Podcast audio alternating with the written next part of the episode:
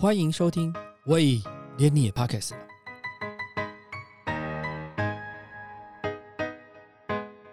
大家好，我是威廉，改编自陈耀昌小说《傀儡花》的公式史诗级旗舰戏剧《斯卡罗》，带领观众认识这段属于台湾的关键历史。在第一周播出就刷新了公共电视开台二十一年的首播纪录。不少观众对于斯卡罗的整体呈现感觉到惊艳，也有人对于剧中复杂的角色人物关系一时难以掌握。其实，透过服装造型，我们也可以借此了解戏剧中角色所属的族群跟文化。Beauty Mo 这次专访了斯卡罗的造型指导姚军，接下来就让我们从服装的角度，用服装来认识斯卡罗中的多元种族文化，以及你在影集中未必能看到的幕后故事。其实我也是第一次经历这么大的一个庞大的族群，然后我们必须要透过很大量的去。呃，寻找所谓的史实资料，然后国内外博物馆的珍藏图线也好，文献也好，然后去了解当时的历史背景、地理环境，然后透过观察跟分析，然后甚至于去辨别，请教了一些专家来做一些更深入的研究跟讨论。对，那各个民族的服装呢，其实都是非常相当复杂，而且距离我们非常遥远，所以在当时的田野调查啊，其实是非常大量的。我们在我图线上看到也很多的是黑白照片，那这些黑白照片，当然我们仔细观察还是可以看到一些布料的端倪，或者是一些制作版型的一些粗改的状态。对照这么多的资料照片，包括有一些是绘画的。插图，那我们还是会有一些觉得不是那么的准确，希望说是不是可以再去寻访一些当地的一些台湾族的一些呃耆老啊或部落的长老哦，去请教他们一些更详细的一些资料的状态。那所以就是我们有去拜访了一些台湾族的一些部落的长老，那有看到一些他们被他们家人珍藏的一些服装啊配件的老件。对，那透过这些世人的照片，还有他们的记忆，协助我们去对照这些呃史实上的一些呃被博物馆的珍藏的这些文献图线，然后来做一些佐证。因为透过这些我们看到的老件，我们也可以看到当时最真实的色彩。对，那交叉比对之后来做我们制作的参考依据。其实我们还是大量的去做了一些所谓的设计，呃，但是比较偏向于刺绣的部分。对，那在版型上呢，会比较以妇科为主。对，因为它毕竟他们的民族的文化是有还在流传下来，服装的这些呃文化是有还有在留下来的。对，所以是不可以轻易的去所谓的再次设计他们的样式。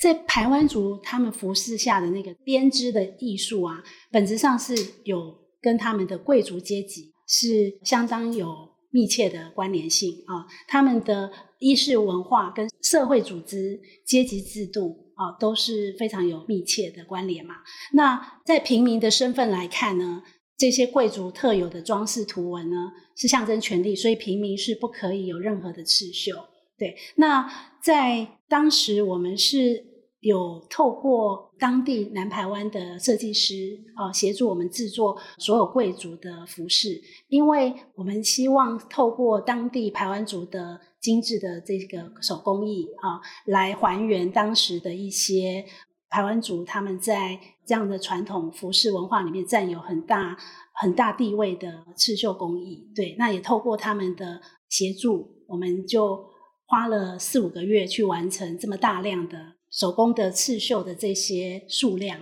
其实所有的贵族数量并没有想象中的多，大概是二十五套。可是二十五套呢，它里面是含有身片以外，它可能还有裙片、裙像腰带啊，或者是头巾啊，就是它有还有它的可能是它的女生的裙摆跟衣襟啊，然后甚至于是他们的袜子。袜套，就是说在配件上的刺绣也是非常大量的，对，所以就是我们组内的设计师、绘图设计师，就是透过这些文史的资料，我们重新有做了一些设计安排，但是在透过他们的精工的师傅、老师傅，帮我们还原当时的一些图腾的一些手工。其实他们身上的饰品例如像有一些玛瑙啦，或者是琉璃珠，甚至于贝片，哈，或者是一些贝壳、珠牙、老鹰的羽毛，哈，然后一些甚至于有一些金属的金啊、镍啊、银啊，对，其实都是可以拿来做一些服装的搭配。但是当然，这些配件的来源越不易，它就显现这个贵族的身份权势是可以更明显的，因为它取得不易嘛。对，那平民身上是不会有任何的所谓的这种装饰工艺。对，那不管是男子或女子都是一样的。基本上呢，他们排湾族刺绣是最大的特色嘛。他们盛装就是参加一些节庆啊，或者是一些仪式啊，他们在盛装时的服饰上面就会都会有刺绣，而且甚至于肩饰或者是胸饰或者是槟榔带。哦，所谓的槟榔带就是他们的吸物带。那槟榔带就是台湾族随身携带的一个呃小袋嘛。他们就是可以看到很多演员身上都有背一个小袋。那那小袋其实就是由于他们经常会放置槟榔啊，然后还有槟榔吃槟榔的一些用具，例如小刀啦或者石灰。对，但是他们的贵族的槟榔袋就会刺绣，对，也是会有设计刺绣。不同族群有可能有不同的纹路。那平民的话，它就是素面的。也可以从这些呃身上配置的物件来判断他们的身份。不同的族群，它就会有属于他们不同的服饰文化。那其实包括排湾族也是有分南排跟北排。对，现在的北排的服饰文化是比较被大家看到的，在现代社会，南排其实他们的一些服饰比较早的一些元素。其实有稍微的资料上其实是不是太多的，所以在我们制作这个排湾族的服装的时候，其实是因为我们的故事的区域性来讲是比较偏南排的，所以在这个部分的资料寻找的时候，其实是非常困难的。对，但是也做了很多很多的研究，对，然后才去呃请教很多真的是南排湾族的一些专家，然后包括设计师也是南排湾族的呃阮志军先生这样。例如说大骨头、二骨头，他们都是在他们的部落里面是最大掌权人嘛，对，所以是像卓奇赌，他的身份条件来讲，最好的、最华丽的，就会是在他们的领袖身上，对。那包括他有一些场次，就会有一些更大量的服饰配件来搭配，例如他的帽饰可能就会更夸张，更显现他的身份地位的一个表象。那他身上的刺绣也是是最精致的，然后它的面积也会是最大的。好，这就是可以当他站出去的时候，他可能就是一个最显现权势地位的一个身份的象征。对，那其他的部落贵族也是有分，因为他们是世袭的，所以他们的贵族身份就是也因为你当时看到他们的服装的一些配件的大或小，来展现他们的身份地位。当很多人。在一起的时候，可以从这里面可以看到一些。对斯卡罗的整体的服装制作，其实难度都挺高的。一来是因为大家都比较少接触，那除了做一些史实资料的寻找以外，其实在执行上都会有不同的难度。总兵刘明灯的奏甲制作，其实那个时候是我很忧心的一个细项。对，因为在台湾比较少有这种呃清朝的戏剧。制作。那我最后在典藏的博物馆里面有找到一些实物的照片啊，在清朝那个时候的，那包括有一些插图，那对照当年那个奏甲的颜色，还有上面的精致的刺绣，都是对我我这样看待，我觉得其实是很为难的。如果让师傅去制作，我其实我本人就有点无法想象师傅有没有办法达到，我只是给他图片。好，那他有没有办法做到？但是呃，我运气很好，这师傅有一点小经验，对他有做过类似的，对，所以呃，他就有参考了我图线上面的刺绣图案也好啊，还有样式。那布料的找寻，当然是我会参考呃当时那个史实的布料的组成嘛，它是有用一些比较呃有点青色的颜色来做那个皱甲，那上面有一些护肩，还有前后片，好，还有它的护翼。然后前挡后挡都有绣了四爪蟒蛇的刺绣，这也都是很深入需要去了解这上面刺绣的身份地位。对，那我就看着师傅一片一片啊，然后手工电绣，绣出那个盔甲一样的图案，然后还有敲打上面的那些铆钉。对，那个铆钉大概有一千多颗，所以那件衣服是很重的。对，包括帽子，对，那衣服的重量就是演员其实在最后一刻才愿意穿上去。尤其我们拍摄的时候是呃八月份开始拍摄，即使总兵他拍摄的时间稍微晚往后一点，那在南部屏东的大草原里面，那个温度其实都很高的，所以演员都是在最后一刻不得不的状态之下，他才会穿上这套盔甲。可是因为效果非常的好，导演很喜欢，所以有几个场次呢，导演都会要求，希望他这场是要穿奏甲，对，不然其实奏甲。实际上，大部分的人是比较偏向于真就出兵的时候，对。然后我们做了四套，因为它旁边还有一些参甲，就是出兵的时候一起穿这样子。所以在奏甲这件事情，这个难关过了以后，其实当然就会松一口气。然后还有一个比较大的，就是比较大的制作，就是卓七土的服装。我们刚刚也有提到嘛，就是它一定是最华丽、最精致的，它代表了他家族的一些。标记符号嘛，它的诠释对。那因为戏剧里面的服装预算，有时候我们还是会有一些拉扯，对。那他的整件开场裤，就是他后来签约仪式的时候有穿一个长裤，其实那我们叫开场裤，它只有前片而已，对，后片还是空的，就是他们的传统服饰。那我们只有用到两场戏，都是短短的，可是当然是很重要的。那手工就花了将近三个月，然后它是所有的贵族服装里面。就是预算是最高的，对。但是因为我们经过了一些讨论之后，觉得这个文化脉络还是希望可以被看到，所以就不愿意被取舍这样子的一套很重要的一个戏服。对，当时台湾族的男子服饰啊，大部分都是长袖的短上衣，好，那衣身是比较短的，那他们穿戴的时候是会露出腹部的，那下半身就是穿短裙。大概是到膝上的一个单片式的细褶裙，那他们穿戴的时候是绑在左侧，腰带是绑在左边，对，那开口都是朝左边。他们因为短裙，然后又是单片，所以一边是没有扣子的，然后宽度大大的，但是又短短的，所以在呃走路的时候都会露出左边的大腿。其实呃，可能不知道观众以为那都是穿帮。但事实上，在在服饰的他们服饰的一个特征就是这样。所以，像有些男子他们外出的时候，或者跳舞的时候，他们会加披一件披肩，啊，或者是做他们蹲下来的时候，就可以利用披肩来遮饰他们比较不雅的动作。对，呃，那因为他们的左片屁股是就左边是会很容易露出他的大腿嘛，对，所以其实我们工作人员在每天出班之前。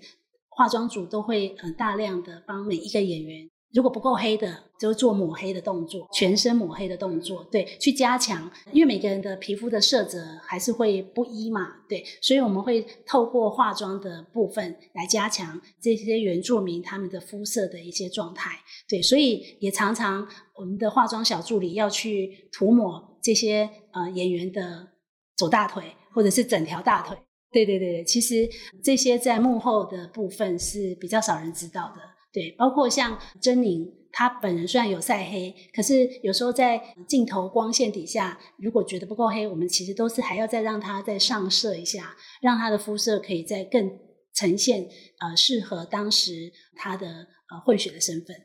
对，所以呃在幕后我们都可以看到很多男生啊，那个左屁股露出来。然后那个助理们呢，要去帮他们涂抹黑，但又不能只涂这一小片，对我们一定还要把裙片翻开，几乎是涂了整个左屁左屁股，其实是会这样子的。但是因为在工作嘛，大家其实是为了效率啊，所以其实都为了抢时间，其实也做了很多这样子的一些该做的一些协助。对，他包括他们的脚，对脚面啊，哦手啊手指啊，其实都会需要。对，那像脚来讲呢？原住民，因为他们在当时其实是没有穿鞋子的。一开始我们也想尽了很多的办法，让他们就是呃演员演戏不要受伤。因为现代的人脚比较少直接在真实的土地上走路嘛，所以是比较细嫩的。除了演员在受训的时候，可能有一些这样实际的去体验，做一些脚面接触地面的一些运动啦，或者是实际的接触，可是呢，毕竟还是有限。所以我们在幕后的部分也是有协助他们，这个是一个我们自己想到的一个小方法啦，但可能不见得很合用。初步的思考会觉得很诡异，但是我们这样做的效果其实还算不错。就是我们去想了贴那个卫生棉。对，就是贴在脚上，那它就会增加一点厚度，那减少它的脚的一个摩擦力，或者是如果走路的时候遇到一些尖锐的石头也好啊，或者是刮伤啊，就减少他们的一些受伤的状态。因为我们都知道，呃，当你的脚如果受伤的时候，你其实是会很吃力的，在演戏的话是会被影响的。所以我们在幕后的一些安全措施，我们也是会想尽的办法去协助所有的演员。对，那你说有鞋子的。角色当然没有这个问题，对，但是其实包括所有的临时演员，我们都是一律的去注意到他们的人身的安全，在演出的时候，我们也是会看状况，当天的戏是什么样的一个状态。对他如果是只是需要近身的说话，那当然比较不会需要。那我们还是有准备一些基本的草鞋，可以让他们就是先踩着穿，或者是一些布鞋。但是如果是要正式演出的时候，需要导导演会带到的话，那我们当然就会做这个动作。那有时候当然出班之前，我们就会先了解这些呃拍摄的程序，来做呃事前的准备。那有一些主要演员，我们还是有在特别设计一种有点类似胶跟布做的鞋子，就是有一种五指鞋，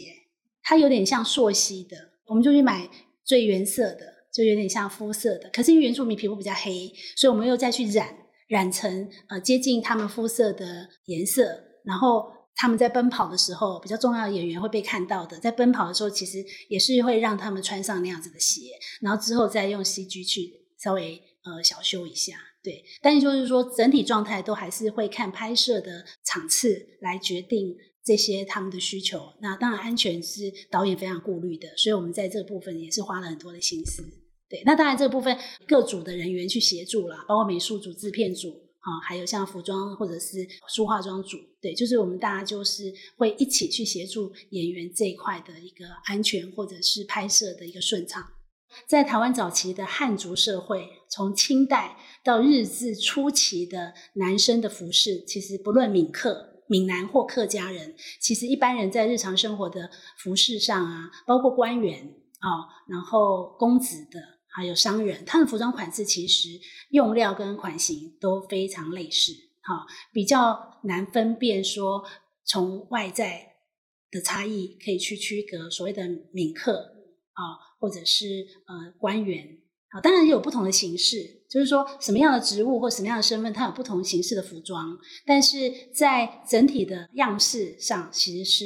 比较单纯的，对。但是客家妇女呢，因为生活形态的关系，不管她是贫穷的还是富贵的，早期的客家人他们就是务农为主嘛，所以为了配合他们的劳动的生活需求，所以他们大部分都是以长衫加上大衫裤，对，那就比较宽一点的裤子，跟闽南妇人就会稍微有点不一样。闽南妇人的话是长长衫哦，加上长裙是比较不一样的。在我们寻找这些资料的时候，我们也发现，也知道说客家妇女的。衣服啊，其实在外观上也有在分类，对，它有分了南部的客家人跟北部的客家服饰，其实也是完全不一样，就是包括他们材质、用色，好，还有像图文装饰，就上面的一些图文装饰啊，然后刺，包括他们也有刺绣啊，然后手工技法也都有明显的差异，所以在客家像叠面的部分啊，那我们在制作上来讲，这些讯息对我们来讲都是非常重要。对，那包括像他们的材质用料啊，比较棉麻嘛，然后颜色是比较以蓝色、黑色为主。那但是像北客家的服装，他们的颜色就比较多样化，所以你会看到说，哎，蝶妹的服装好像都一样的颜色，它的差异性到底在哪里？其实这也是我们即使是嗯做设计的部分，也必须遵从在那个年代的一个服装的演变。跟当地的一个传统的一个状态，那呃比较了解客家服装的人，可能也会知道说，他们客家人在当时呃因为务农嘛，那劳动比较大，所以他们的袖长是比较长的，那就会有一个反折，反折到呃一般的长度，那就会形成一个口袋，对，就是变成嗯，他可以把他们在劳动的时候啊，身上没有口袋嘛，他们就可以把一些东西放在他的袖子里面。所以有时候，如果仔仔细看看蝶妹的服装，可以看她的服装有她的袖子就会有一些折叠。对，那当然，因为我们是影视拍摄嘛，我们就会做一点小小的固定，让它不会太容易的跌落下来。这样。因为当然随着故事的发展，蝶妹会比较单纯一点，对，因为她一直都在汉人的。环境里面工作啊，那后来又随着李先的帮他做翻译，对，随着他做很多的出巡，对。那文杰当然随着故事发展，他会有很多不同的变化。他从认同身份，从一开始的不认同，到进入到部落里面，慢慢的去有一些抗拒以后的认同，所以在服装上，他就会比较多的一些演变。那这个当然在戏剧里面，慢慢的就会被看到。对，那当然从汉人的服装就会延伸到斯卡罗的一个服饰的符号。其实二创美学的部分对我而言，在这个戏来讲，会比较以色彩、还有质地，还有就我刚刚有提到线线条嘛，色彩线条啊来做一些设计。颜色的话，当然我们是会运用在什么样的族群，那用什么样的颜色，有一些主色调。色良那边的大概就是比较灰色系。主色系虽然是灰色，不代表它的整个族群都是灰色，而是还是会有一些搭配。那像呃水仔，因为它是一个色疗头人嘛，所以我就会让它的布料颜色虽然是一样的呃灰阶啊，就会有特别的运用一些呃比较有纹路的布料来代表它的身份。那当然除了造型上，它还会有它的一些饰品，还有它的槟榔带是有刺绣，对，这也是可以在族人里面提升它的地位表象的一个巧思安排。当时的财城毕竟是最富裕的村落嘛，对，所以在我们可以看到朱一炳的服装呃材料也好，它虽然也是汉人造型，可是，在材料也好，它的呃配饰上也好，它就会比其他的汉人再多了更多的细节的表现，对，像包括他的小帽啊，或者是他服装的层次，也是会比较明显。对，保利客家就是比较非常传统的汉人模样，对，因为也比较贫苦嘛。对，所以在阿九的身上可以看到，就是一个比较多、更更原始的一种表现。像他就没有扣扣子啊，就是扣子扣的比较少，那比较表现出呃当时的一些呃生活的困苦状态。对，像呃台湾族的服饰文化里面啊，他们的用色就会比较传统。对，像配色的色彩也是会有限制，所以在运用上我们就要很小心啊。那像他们最早的苎麻编织的颜色是白色嘛，后来利用一些天然的植物，然后来做染料，所以他们产生的颜色大概都会比较以黑色、藏红色或者浅黄色、青蓝色这些来做主色。那刺绣上的点缀的饰品也是都是红、橙、黄、绿四个颜色为主啊。但所以。从这上面就可以了解，我们在呃用色上是会被限制住的。那头目用的布料也是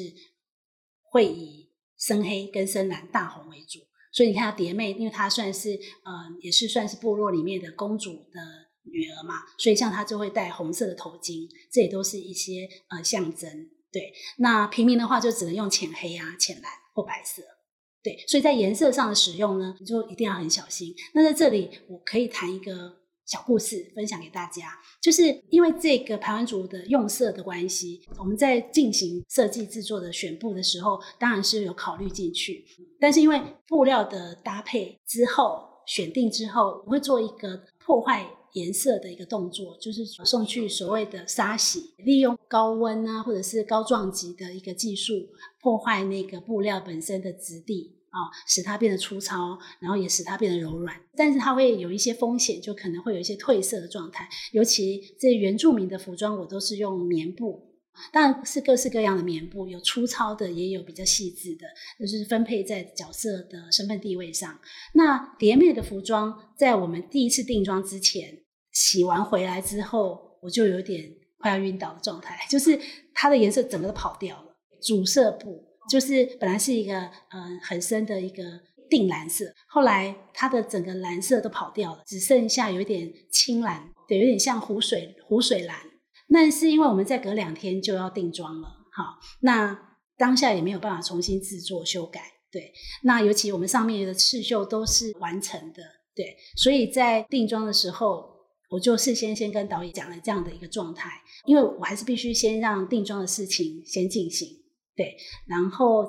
我也跟导演补充说，因为这个布料染色，呃，在沙洗的时候出现了这样的一个状态，所以可能我需要重新再制作一次。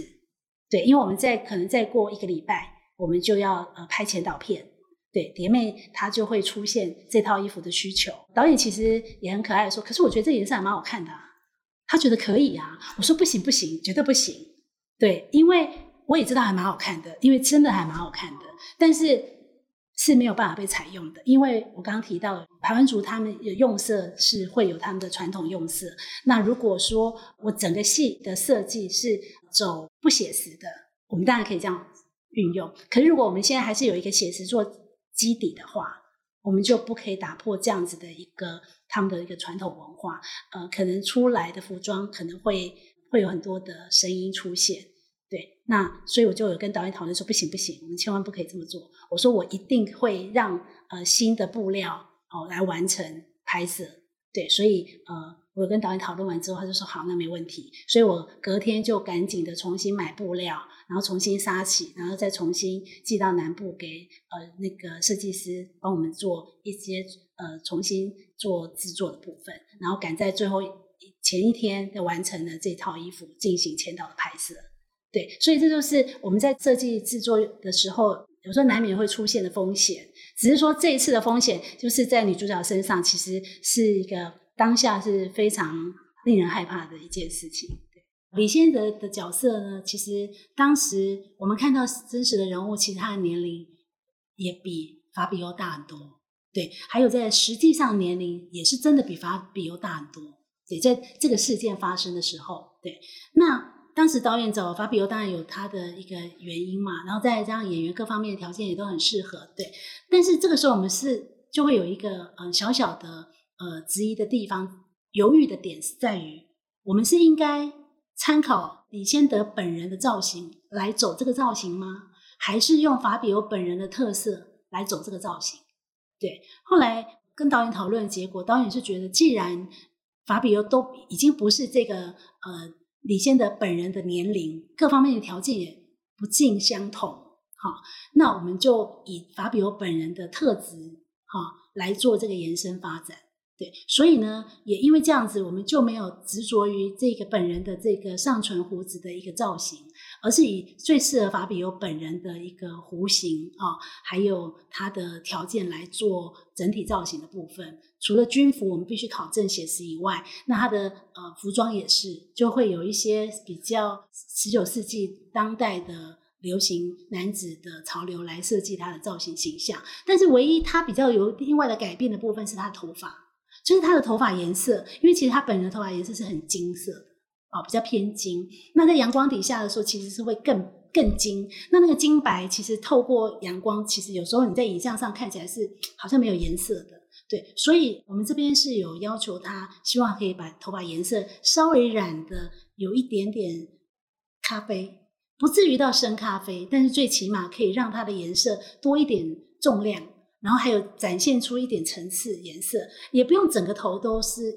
染成一个颜色，而是让它在里面有一些层次。那光线打下来啊，或者是太阳底下的时候，它的头发是有重量感的，好，然后也可以增加这个角色的一个形象分量。对，这个是在法比欧身上比较大的一个改变，在头发的颜色上。其实他本人也有很忧虑这件事情，在发色上，因为他的头发。颜色本来的颜色金色很容易褪色，就你上颜色之后，它还是很容易褪色，所以它会很辛苦，可能平均比较短的一个周期，它就要染一次颜色。对，所以这个部分，嗯，对演员来讲是比较吃力的事情。可是就是我们还是有照着这样子的一个条件去做执行。我是第一次跟法比欧合作了，那当然大家。一般大家观众对法比欧还是有一些既定的印象。那当然，我是希望说，在戏剧的呈现上，呃，观众看到他还是是一个李先德的一个角色形象，而不是法比欧的一个形象。包括像真灵也是，我也是希望透过他的整体造型啊、肤色的改变，还有他自己在呃角色诠释上的肢体语言的调整改变，哈，他们呈现出来的会是蝶妹，而不是一个嗯，就是大家。都知道的一个明星，对。那像水仔，他本身有做了比较大的状态调整嘛，对，就是有瘦身嘛，对。那他又把皮肤晒黑这件事情，对。那当然这也对角色形象加了很多分，因为在当时的社会里面，其实比较没有太多肥胖的一个存在，对。那所以他自己经过了很多的 study 之后，他也跟导演讨论做了一个这样子的一个调整。而且他是又一直的继续的把体重控制啊，所以在现场也是，就是只要没有拍到他的时候，他就是会把衣服脱掉，然后会一直加强把颜色再深，所以他是少数演员里面不需要改变肤色的一个一个演员，对，也是他非常的认真尽力的去做这样的一个角色搭配。对，我们找到一张毕奇林他本人一八六九年的一张照片，那因为他是来自英国嘛，那他就有穿了一套。当时的英格兰的裙子很像传统服饰，对。那因为它是一张黑白照片，其实也是有点模糊，可是可以在样式样貌上是可以很明确的，是一个苏格兰的一个模样。那在这么多的角色里面，我们也希望说，呃，碧琴这个角色是可以被凸显的，哦，凸显他在呃戏里面个性上是比较外放的，然后也是一个冒险家，对。所以希望他的。角色的造型是可以带动这样子的一个 image，对，所以就让他的服饰呢是一个比较有一个特色代表性的，比较偏英国，对，基本基本上原住民是一个非常大的考证，对，然后花的时间精神当然是很多，但是我还可以提到另外一个比较值得跟他一起讨论的，其实会有点让大家意外的是，呃，美军制服的部分。对，好像大部分的人都没有去想到美军制服是怎么回事，会觉得说它是很自然就是产生的吗？其实不是，美军制服绝对不是那么简单，因为我们在台湾你租借不到美军制服。对，还有十九世纪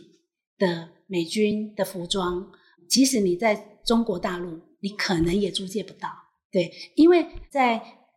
近期的影剧史上来讲，其实真的很少人会去以。东方这边来讲，很少人会去拍跟美军方面有相关的一个戏剧。对，那这个部分对我来讲，就也是一个难题。在当时，对，而且呃，美军的部分制服的部分有，除了李宪的陆军怀将，那它里面还有博尔少将，他是海军的，然后还有麦肯纳的海军少校，还有很多的海军陆战队，还有他们的海军的水兵，这等于是五种不同形式的服装。完全没办法取得，对。那当然还好的部分是在文史上啊，在资料的网络的找寻，我们可以看到，在西方世界一八六七年这个期间的资料其实是还蛮丰富的。好，那那个时候也是他们呃经历了南北战争的时代。对，所以在呃我们的史实的了解之后，知道那个年代的军装其实就是来自于南北战争时期的军装。哈，那海军他们来的地理位置是北军的部分。除了我们看到一些史实资料，或者是网络上，即使我们也可以找到一些呃版型，可以看到这些版型，可是其实还是有很多细节。对我而言，我觉得是需要再做更多的确认。对，因为我不想要只是一个表象的。服装而已，就像我刚刚讲的，其实我都是会以完整性的服装制作来制作，所以我就想到我有一些住在美国 L A 的好朋友，对我就托他们啊，帮我从 L A 好莱坞那边的戏服公司租借了一些将军的服装，海军的、陆军的、海军陆战队的，哈，然后水兵的，就各一套，然后就是呃直接空运到台湾来，然后我就是去研究他们的版型。啊，然后也确实的看到他们的布料用料，那其实里面有非常多的细节是之前我们在找网络上的图档里面看不清楚的，对，所以我就是在把他们做好这样子的一些研究之后，再还给美国，对，就是租借嘛，然后只是需要多了一些呃航运的费用，对，然后包括像呃里面有一些配件啊，我们经过考证所有的配件确认的配件也是请代购。从美国那边寄回来，因为这个完全台湾买不到，也做不出来，因为他们有他们的专门的呃旗徽啦，还有或者他们的徽章啊，在帽子上，在衣服上哦，那那些东西都是没有办法，这个工艺是不同的，对，所以也是从美国那边呃再寄回来，我们再一一的缝上去，包括一个扣子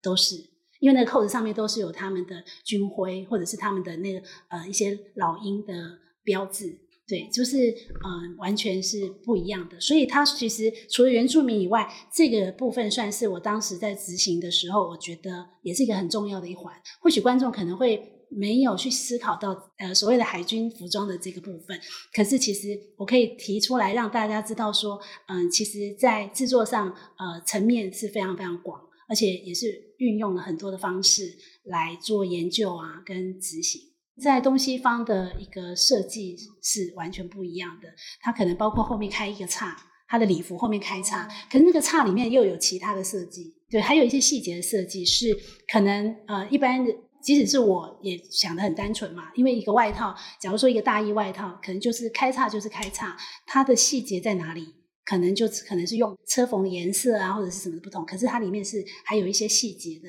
分量，那那个可能里面还有一些绑绳，它可以调整一些大小啊，或者是增加那个细致度，对，这些都是不一样的。包括它的用料，它的那个海军布料的颜色，哈，因为他们在美国的军种也很多。好，然后在那个阶段也是有很多不同，有民兵，那有一些官兵，他们的服装也是都不一样的。那这些都是呃经过非常费时费力的一些调查之后，然后才取得的一些比较正确的资讯。回来之后，我们才去大量的制作我们所需要的数量。大概只有鞋子可以在台湾买得到，黑皮鞋，所以这个应该是比较令人意外的一个环节吧。所以，请把美军也认真对待。我记得是去了两间公司，对，然后我们再来选择一个比较呃正确的一个样板，再寄回来。对，不可以开玩笑，花了这么多钱，对不对？对，所以这个都是要用方法。然后，我觉得，嗯，当然我也很感谢公司有协助我们做这样子的一个预算的协调。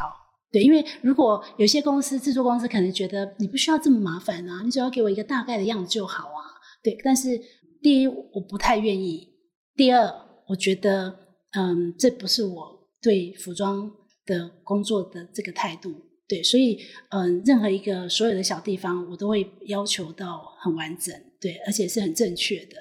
那就像我刚刚说的，更加上他们是一个来自于历史背景的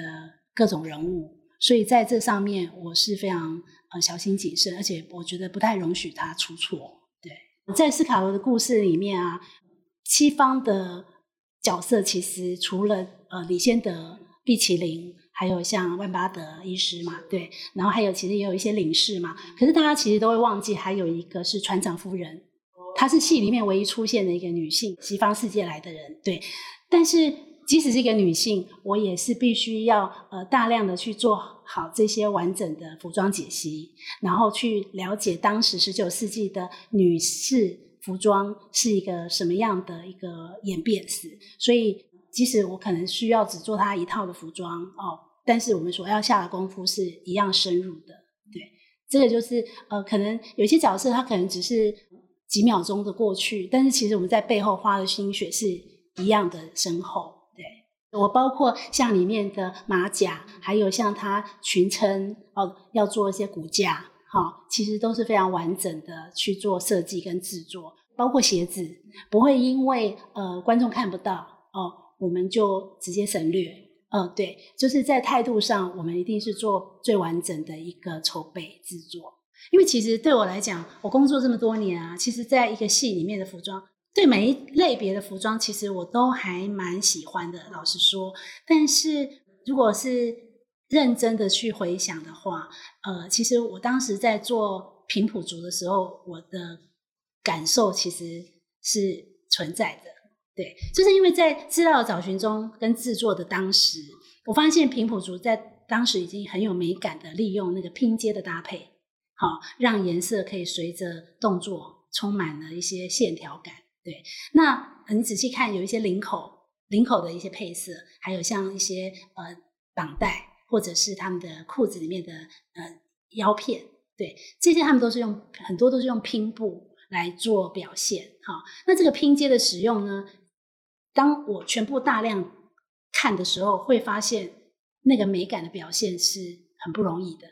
对，那当然，嗯，我们可以虽然。这些戏服都经过我们的洗涤、做旧，哈，产生那个生活写实感。对，可是当我在设计制作的时候，参考他们的服装的时候，就发现他们的完整性是很高的。而且很有意思的是，